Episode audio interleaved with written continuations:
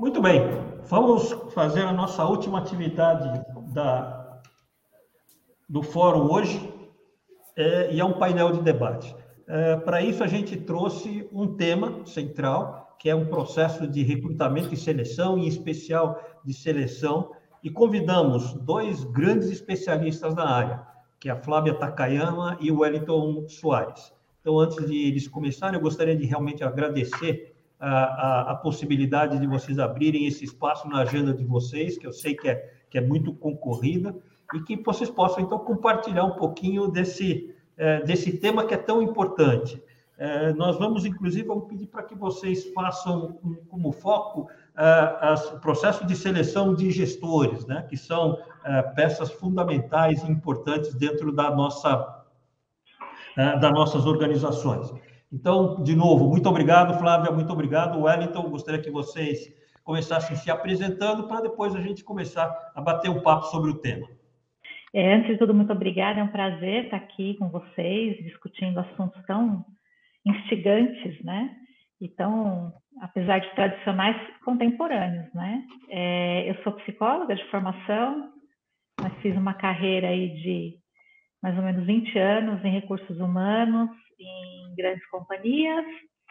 Também fiz uma carreira em consultorias internacionais, atuando como gestora, como multiplicadora de conteúdo, facilitadora de grupos e como coach. Hoje minha atuação é com a minha própria consultoria, que se chama Triskelium, e eu trabalho com desenvolvimento humano e organizacional, principalmente com frentes ligadas a coaching executivo, a condução de grupos, a team coaching e educação corporativa de maneira geral. Muito bom, Flávia. Muito obrigado. Wellington? Bom, ótima tarde a todos. É, primeiramente, gratidão aí pela oportunidade de estar junto com vocês aqui no Parking Lab, por essa turma aí da Estacionamentoria, que a gente já tem já essa parceria já há alguns anos, então, obrigado pelo espaço, né? É, e obrigado a todos que estão aqui nos acompanhando, tanto eu quanto a Flávia aqui também, para discutir esse tema super bacana e super legal, divertido também, ao mesmo tempo desafiador, né? É, bom, eu sou o Wellington, é, sou administrador, né, por profissão, de formação, é, me especializei em gestão estratégica de pessoas, depois também me especializei em coaching e desenvolvimento de lideranças, né, e já tenho já uma carreira de 19 anos em recursos humanos, e aí atuando em, em, grandes empresas de diversos segmentos, tanto alimentos, uh, químico, uh, e atualmente estou realmente é, numa, numa companhia do segmento de, de alimentos, né, mais aí para a parte do frigorífico no interior de São Paulo, né. Uh, tem o desafio aqui de, de estar à frente aí do RH e também tem um dos temas, né, que são que é o, o tema de hoje aqui, que também é um dos meus principais desafios aqui dentro como como líder de RH aqui, é, na questão também de recrutamento e seleção. Tá bom? Desde já, obrigado aí pela oportunidade.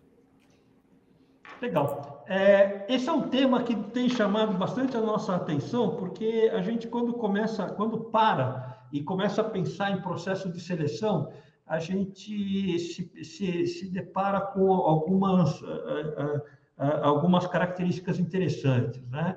Uh, em especial o fato de aparentemente todo mundo saber fazer recrutamento e seleção, né?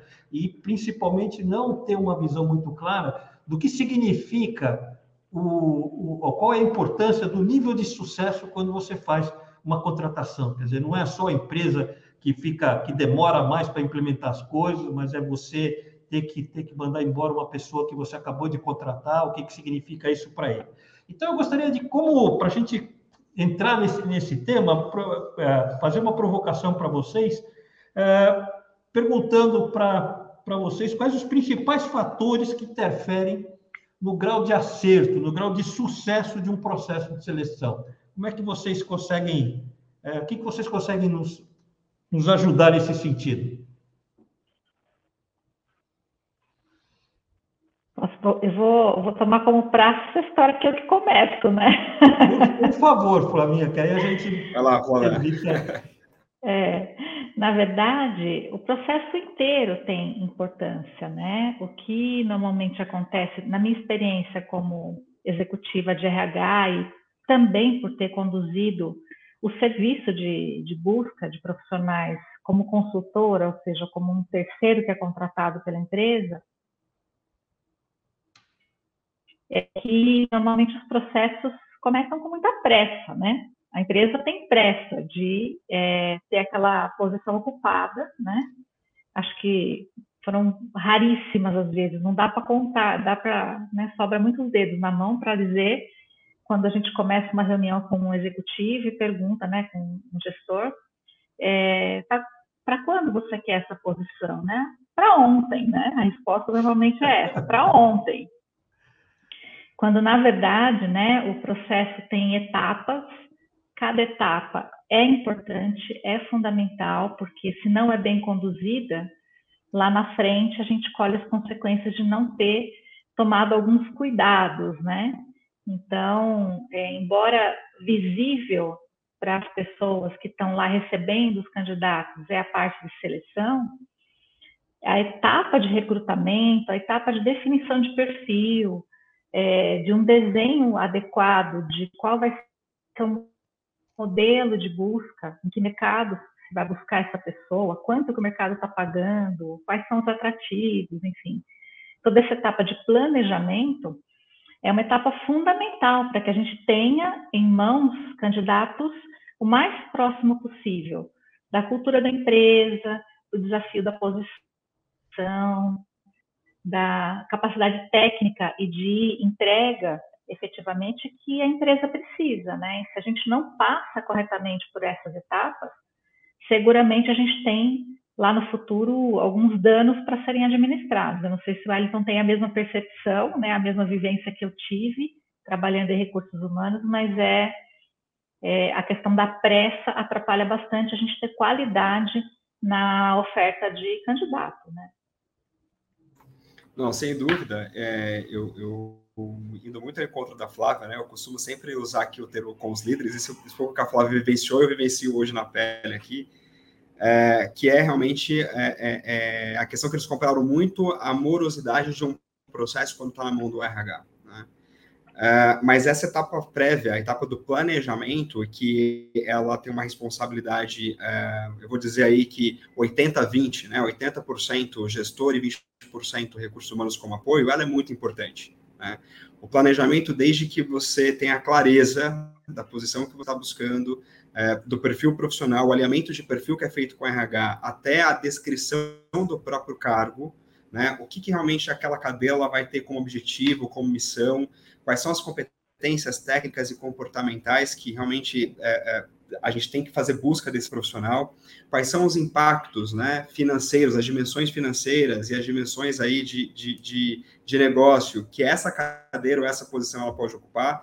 Exemplo, se eu tenho, na verdade, um motorista e ele está realmente com patrimônio da empresa, que é um veículo da companhia, qual é um risco. Então, como é que eu posso ter que ele tenha um impacto? A atividade que ele vai exercer, ela pode impactar também num patrimônio, num bem que é, que é da companhia, né? Uh, até mesmo as principais responsabilidades. Isso, ele norteia a área de recursos humanos a buscar realmente um profissional e que seja mais assertivo para a cadeira. Né? E aí tem um lado também, é, e até contribuindo, somando um pouco o que a Flávia disse, tem um lado nosso é, como RH, de fazer com que o gestor perceba qual que é o. É, até costumo dizer, né, que o casamento ele precisa dar certo a partir daí, que é o match com os valores realmente da companhia. Né? O que, que realmente a gente tem, além das competências que a gente está buscando, o que, que o RH pode também é, é, é, fazer no processo de busca, de recrutamento, é, aquele candidato ideal e que tem realmente esse match, né? esse, esse viés de aderência aos valores aí que, que, a companhia tem, atrelado aos valores pessoais que ele tem também como profissional, né? E aí, a partir disso, a gente, a gente cria um processo de seleção mais robusto e ideal aí para trazer o candidato adequado aí para a cadeira. É, Legal. E... Vamos lá, Flavinha. Desculpe. Não, eu ia rechear um pouco essa, essa, essa fala né, do Wellington. Então, Ele, ele trouxe questões E travou a Flavinha. Né? Quando fala das questões dentro do ambiente operacional, né, falando de desse mercado que, que vocês representam, né, que é um mercado de serviços, né? em que o lado humano ele é essencial para que a entrega esteja adequada. Né? É diferente de, por exemplo, quando a gente tem um profissional que trabalha basicamente com decisões técnicas, que são é, parametrizadas por processos, por normas, por regulatório, em que você a decisão está pautada muito em documentação ou em procedimento. Quando a gente trabalha com serviços, o lado humano ele passa a ser condição sine qua non, inegociável na geração de resultado, porque a gente está falando de uma dependência muito grande de padrão de atendimento, de linguagem, né, de um jeito de lidar com, com o cliente, né, com os usuários, que é muito próprio de uma determinada cultura, de um determinado jeito de fazer. E quando a gente negligencia, quando a gente não leva em consideração né, no processo seletivo esse jeito de ser e o que se espera em termos de resultado, quando a operação está acontecendo lá na ponta, lá com o cliente, às vezes a, o resultado daquela contratação é catastrófica, porque os prejuízos eles são às vezes muito pouco mensuráveis, porque a gente não está falando de uma máquina que foi entregue com defeito e que vai ter que retornar e ser trocada ou ser consertada. A gente está falando de uma relação com algumas pessoas que pode ser da, né, pode ter danos. E a gente sabe, né, quem trabalha com serviços, o trabalho que dá para você fidelizar, para você é, atrair um determinado público, e depois o trabalho que dá para você recuperar quando você perde. Né? Além de reputação, porque hoje, com as mídias sociais, com os canais que o consumidor e que o mercado tem para reclamar e para se manifestar, rapidamente a marca está exposta. Então, é, o gestor poder, junto com recursos humanos, sentar e definir claramente o que, que comportamentos, ou que valores, ou que aspectos das atitudes desses candidatos são inegociáveis, isso faz com que é, o processo seletivo fique mais claro para todo mundo que está envolvido no processo, seja o RH, seja as pessoas que vão entrevistar lá na ponta, né?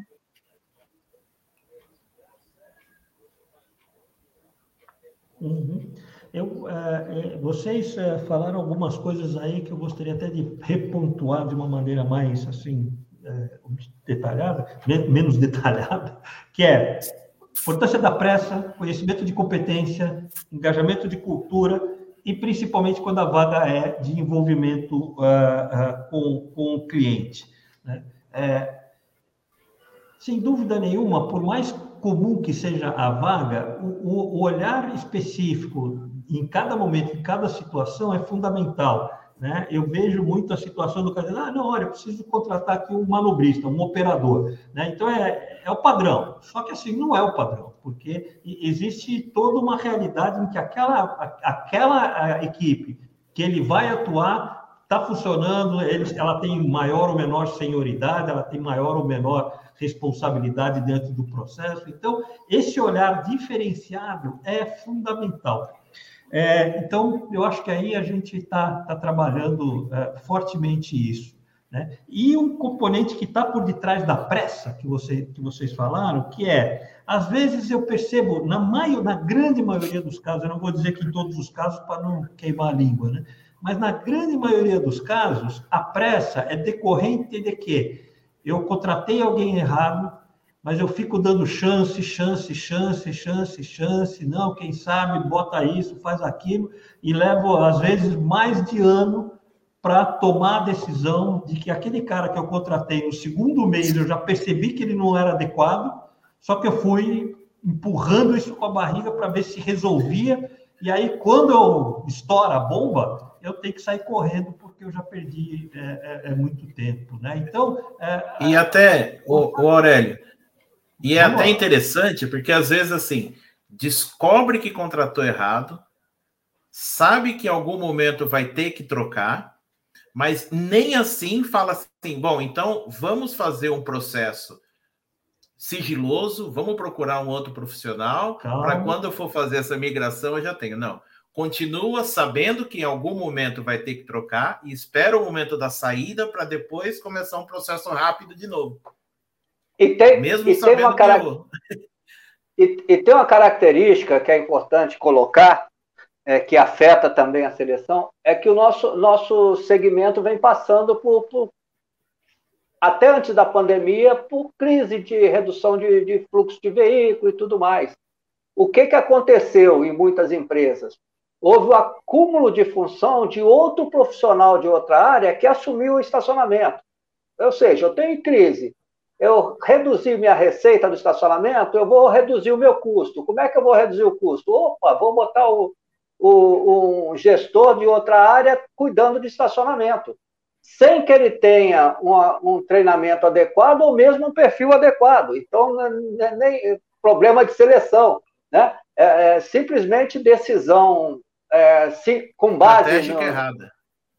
É, com base financeira só. Assim como ele vai contratar muitas vezes e contrata, demite um, um, um supervisor que ele pagava 10 mil e contrata um 4 mil, 5 mil e vai querer que, que tenha a mesma performance, a mesma condição. Então, é um problema que, que, que a gente convive diariamente e que deve afetar vocês também na seleção. Ou seja, eu tenho que selecionar alguém com perfil excelente, mas eu vou é, pagar é assim, né? um salário. É, é assim: é, selecionar rápido, com perfil excelente e com a faixa salarial baixa. Esse é o, o funcionário do milhão, né? Esse é, esse é, o grande desafio, né? Sem dúvida. E depois ainda Mas uma coisa... que, não, que, a, que, a, coisa não dá certo. É. Fala, é, depois uma, não deu certo uma... porque o RH não cuida. É, a, a, culpa é sempre do RH. A culpa é sempre do RH. É. é, é, mas tem, tem, acho que tem um ponto aí, né? Isso que vocês trouxeram é, e que o Aurélio trouxe também desse é, desse cuidado, dessa preocupação, né, da questão aí, até mesmo de um, de um colaborador que ele tapa o buraco, né, eu acho que é muito importante, principalmente para o negócio que, que, que vocês estão inseridos, é, porque eu costumo dizer que, que recurso humano, ele é um recurso, né, e assim, a única coisa é que ele é mais complexo, muito mais complexo que uma máquina, enfim, então, a gente precisa cuidar desse recurso, né, então, assim, é, de que forma não só focar numa seleção. Então, por exemplo, eu tenho que ter o impacto, olhar para o impacto não só do negócio, mas para o impacto da vida dele também. Como o Fernando disse, eu vou lá, assumo, absorvo novas, novas tarefas, novas responsabilidades, ou seja, eu estou acumulando função. É, você pode ter certeza que uma hora esse recurso que é humano, ele vai ter uma explosão.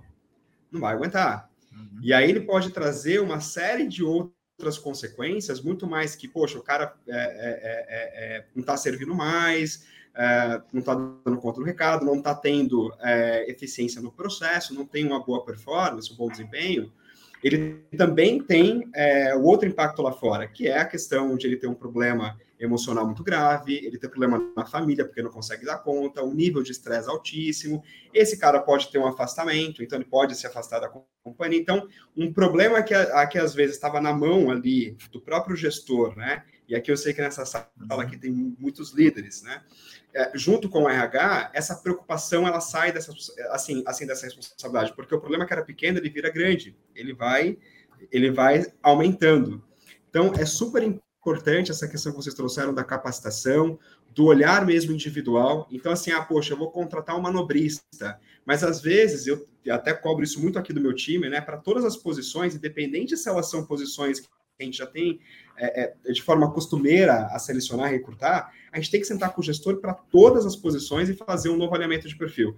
Ah, Wellington, mas a gente já fez alinhamento dessa posição. Ok, mas o momento da área é outro. Às vezes o gestor mudou, o gestor direto. Às vezes é, ele vai para um outro turno, não é o mesmo turno que aquela posição estava. Então, o alinhamento de perfil neste momento é muito importante. É como a Flávia disse, é olhar essa questão também da cultura, quais são os valores do momento, como é que a área está, como é que o clima está, para eu ser mais assertivo nessa contratação. Isso é super importante, tá? O olhar individualizado. Muito importante. Se a Flávia uhum. concorda, quer trazer mais é, Não, ponto. eu concordo e quero até fazer um gancho com o que o Fernando muito pertinente, né? Porque quando a gente fala de seleção, normalmente a gente imagina trazer alguém do mercado, né? E, na verdade, seleção também tem internamente. Né? É, é, e, infelizmente, quando a gente está na fervura do dia a dia da empresa, a gente esquece disso, né? De que quando a gente movimenta uma pessoa diária, quando a gente promove uma pessoa, também é seleção, também é escolha, né? E hoje, como consultora, participo de muitos processos seletivos internos de clientes meus e fazendo avaliação, né? Avaliação de perfil. E eu sempre toco num ponto que é fundamental, que é qual é a responsabilidade que a empresa tem ao tirar uma pessoa de onde ela está indo bem, né? Está fazendo um bom trabalho, está é, bem avaliada e levá-la para uma outra posição, um outro desafio, que pode ser no mesmo nível hierárquico, pode ser uma promoção, mas eu estou tirando alguém que está indo bem no lugar e estou colocando em outro, né? Com que critérios? Né? Com... E se não der certo, o que, que vai acontecer? A gente perde o profissional, a gente queima a carreira desse profissional. Então, por trás dessas escolhas, tem uma responsabilidade social da empresa em relação àquela, àquela pessoa humana que está por trás do cargo, né? Então, ali tem uma pessoa, por trás dessa pessoa tem uma família, né? E, e um movimento errado faz com que aquela pessoa perca seu emprego, né? Estava bem até o momento e de repente eu não estou mais bem e estou desempregado. Então, é, ou mesmo no mercado, né? Às vezes a gente está fazendo um processo seletivo, como o Fernando disse, de um supervisor, né? E, e, e a empregada. Aí ela pede demissão, vem trabalhar comigo. Aí passa três meses e fala, olha, amigo, não deu certo, né? Que pena.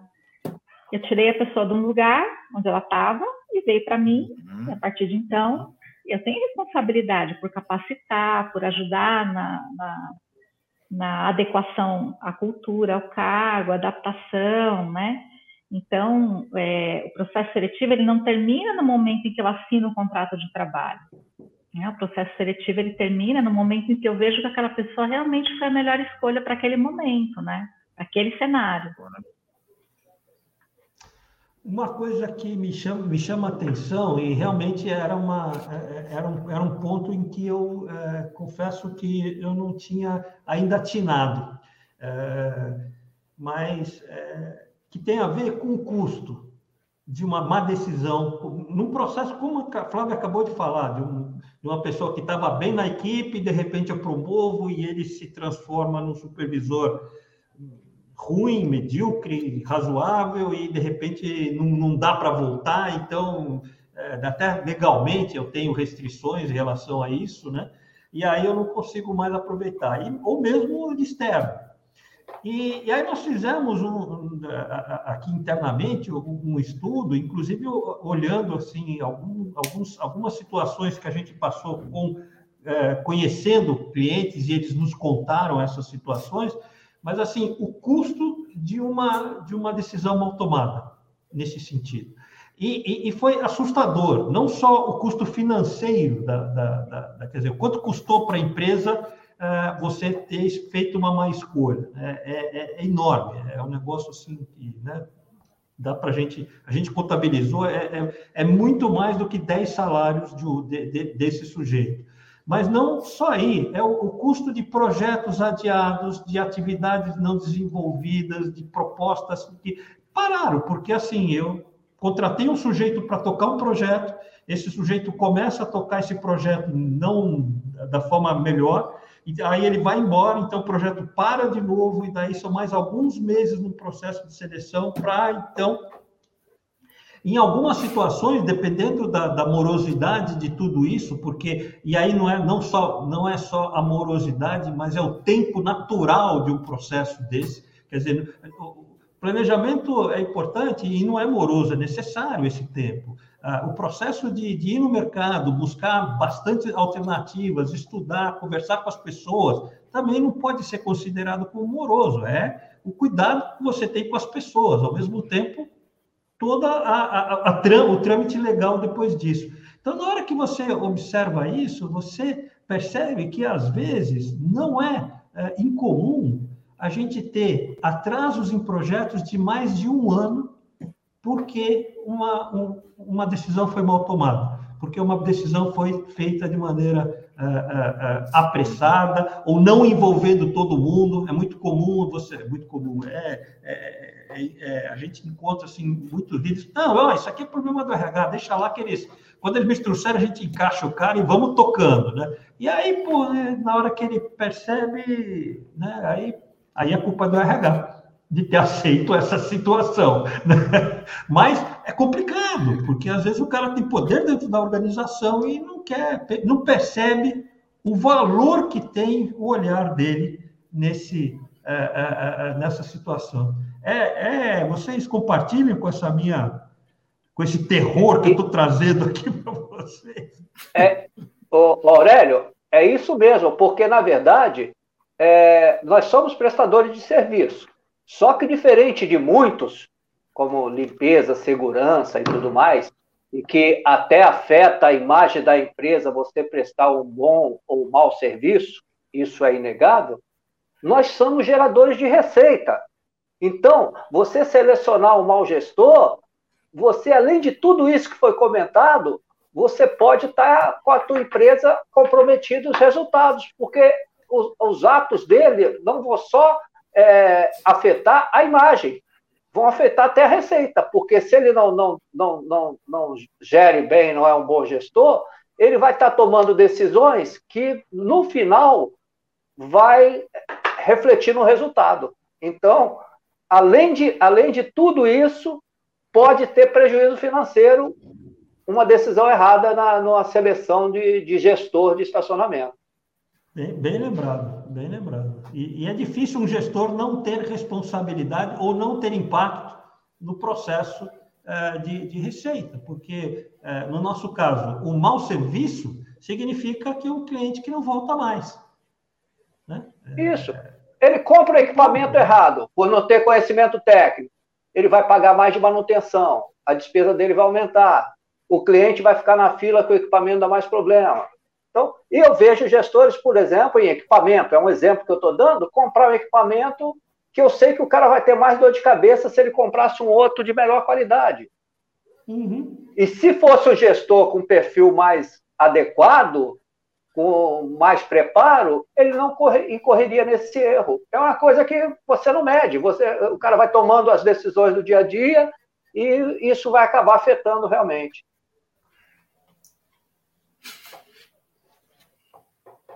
É isso mesmo, Fernando. Eu concordo contigo, principalmente quando a área está ligada a trazer receita, né? Seja uma área que presta serviços, como o caso de estacionamentos, né? Ou uma área comercial, que é para fechar contratos. É, quanto mais é, a gente descuida do processo, principalmente do perfil da, de, desse profissional, maior o prejuízo financeiro. E quanto maior o cargo, mais exponencial fica esse prejuízo. Então, quando a gente fala de lideranças iniciais, né, além do risco da perda de receita, além dos custos intangíveis, né, os custos financeiros diretos e indiretos, você tem um outro risco que normalmente as pessoas só se lembram depois que o funcionário está dentro de casa, que é o risco trabalhista né? Porque um mau gestor pode aumentar o risco de processos, processos trabalhistas na operação. E a gente sabe o custo que isso tem depois que entra no litígio, né? Além do, do, do custo direto de acordos e processos perdidos, tem o custo também de advogado, do desgaste de, de todos os envolvidos nesse, nesse, trabalho, da própria reputação da empresa como marca entregadora, né? Porque a reputação, ela pólvora, né? Os candidatos já sabem quais são as empresas que são boas para trabalhar e quais não são. Né? Então, o, o assunto ele, ele pode ter uma, uma abrangência muito grande quando a gente fala de altos cargos de gestão, quando a gente está falando de gerente, quando a gente está falando de diretor, né?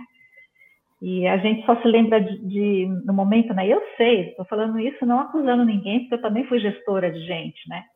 A gente vê a posição em aberto, a gente quer logo que tenha uma pessoa ali para ocupar a cadeira e livrar né, do volume de trabalho, né? Mas, né, aquela, aquela história, pressa é inimiga da perfeição, né? Então, tem que tomar alguns cuidados. É, é a história de a pressa passa e a bobagem fica, né? É, Não, é, o custo, o custo é grande, gente. Eu tive um cliente recente que contratou para nível de gestão, recente assim, ano passado, e tinha um problema de fit cultural, né? Eu alertei porque eu avaliei, né, a pessoa.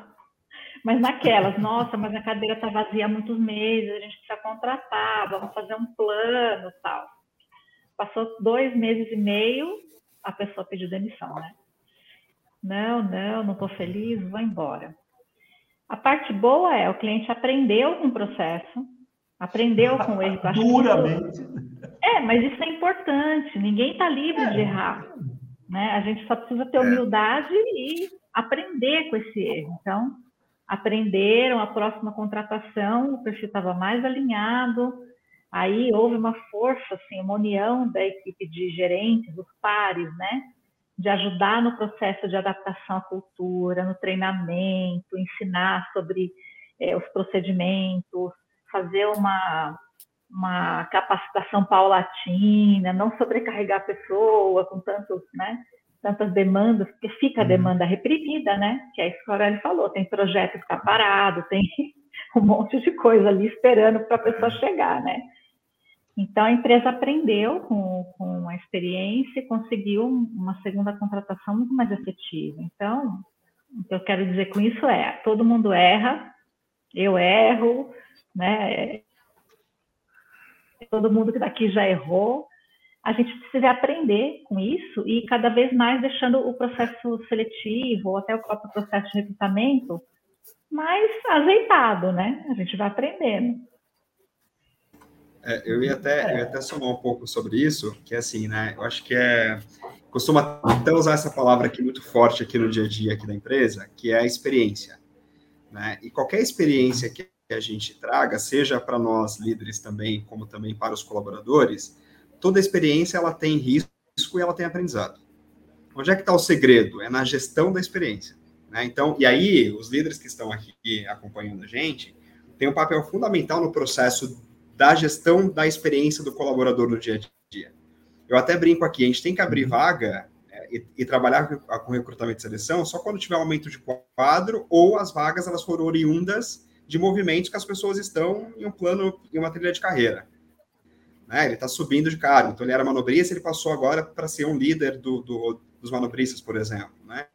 Então, aí já abre as posições abaixo. Mas, é, para a gente... E onde está o segredo da gente manter isso? É nessa gestão da experiência do colaborador internamente. Né? Então, isso que a Flávia trouxe aí dos, dos riscos que se tem, não só em custo aí, em termos de, é, de bens materiais, é, é, até mesmo a questão dos do próprio desligamento ou custo de contratação, a gente tem esses impactos que podem ser muito mais agravantes, que é a questão do risco trabalhista que nós temos aqui. Uh, no momento, mais uma vez, é no momento pós-pandêmico, que ainda o, o, o, a saúde emocional ela veio à tona, bem como também a marca empregadora, que isso acaba, pode é, é, é deslanchar aí a imagem da companhia como um todo, tá? Então, a gestão da experiência é muito importante. Isso está na mochila do líder que está naquela naquela cadeira e está acompanhando todo esse processo. Tá? É verdade. Muito bom, gente. Eu, eu acredito que a gente. Alguém ia falar alguma coisa, eu cortei.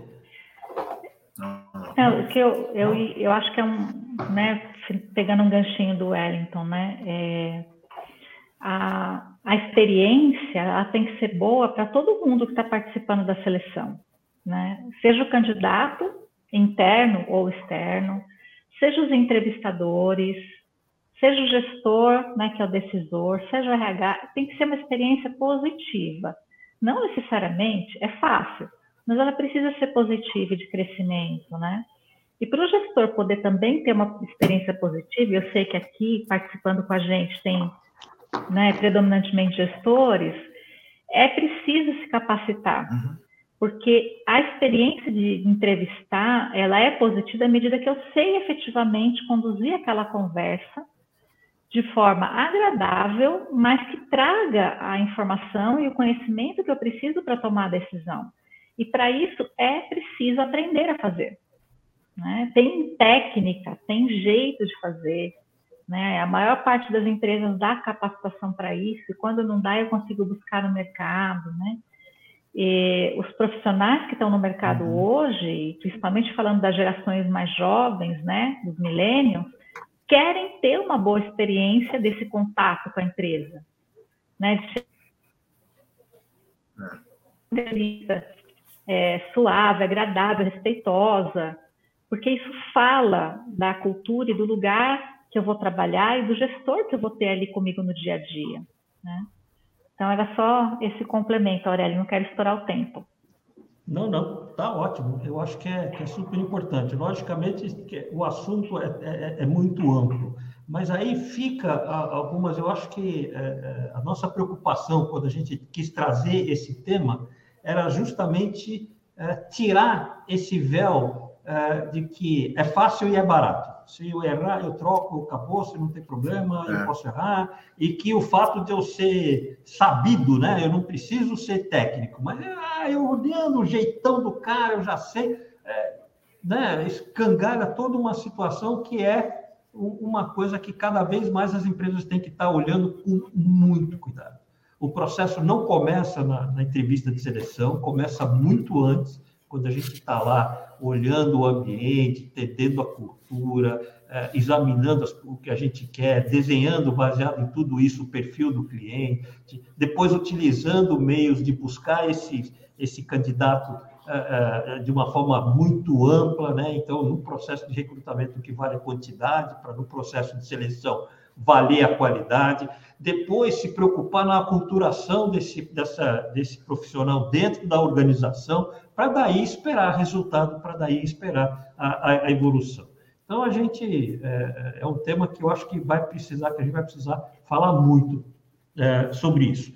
Bom, queria agradecer a vocês dois, quero deixar aqui um espaço, um espaço para vocês poderem uh, se despedir. Mas, de novo, Wellington e Flávia, nossa, uma delícia falar com vocês. Vocês sempre trazem uh, uma, uma, uma, uma visão isenta, técnica, apaixonada, mas uh, técnica fundamentalmente, e isso é muito bom. Então, muito obrigado. Deixo, pra, deixo aí um espaço para vocês comentarem uh, e fazerem as suas despedidas.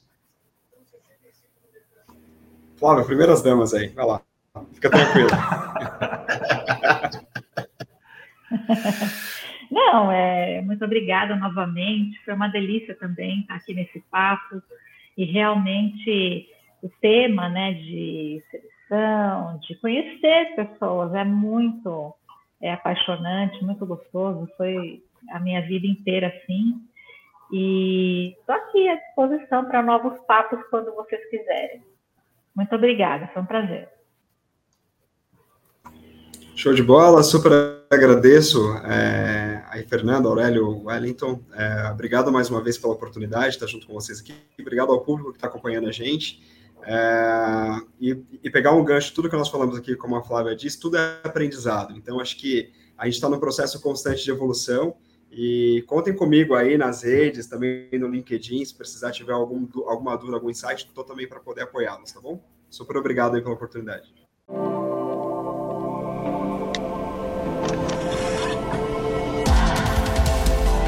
Quer uma ótima ideia para o seu estacionamento?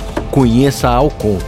Somos a maior plataforma de administração de estacionamentos do Brasil. Nós temos uma solução completa, integrada e digital e somos únicos porque conectamos proprietários e operadores de estacionamentos à exclusiva tecnologia de estacionamentos digitais, simplificando a gestão e o atendimento, aumentando o rendimento de toda a operação. Nós fabricamos nosso próprio equipamento, o que garante robustez e integração como nenhum outro. Nosso sistema automatiza toda a rotina e gestão do seu negócio, tornando o processo mais confiável e fluido 100% dos dados ficam em nuvem, disponíveis para você e sua equipe de onde estiverem. Tudo em tempo real, auditável a qualquer momento. E para o cliente final, toda essa tecnologia faz diferença? Faz toda a experiência muda para melhor, muito melhor. Desde o credenciamento, tudo é feito de forma digital.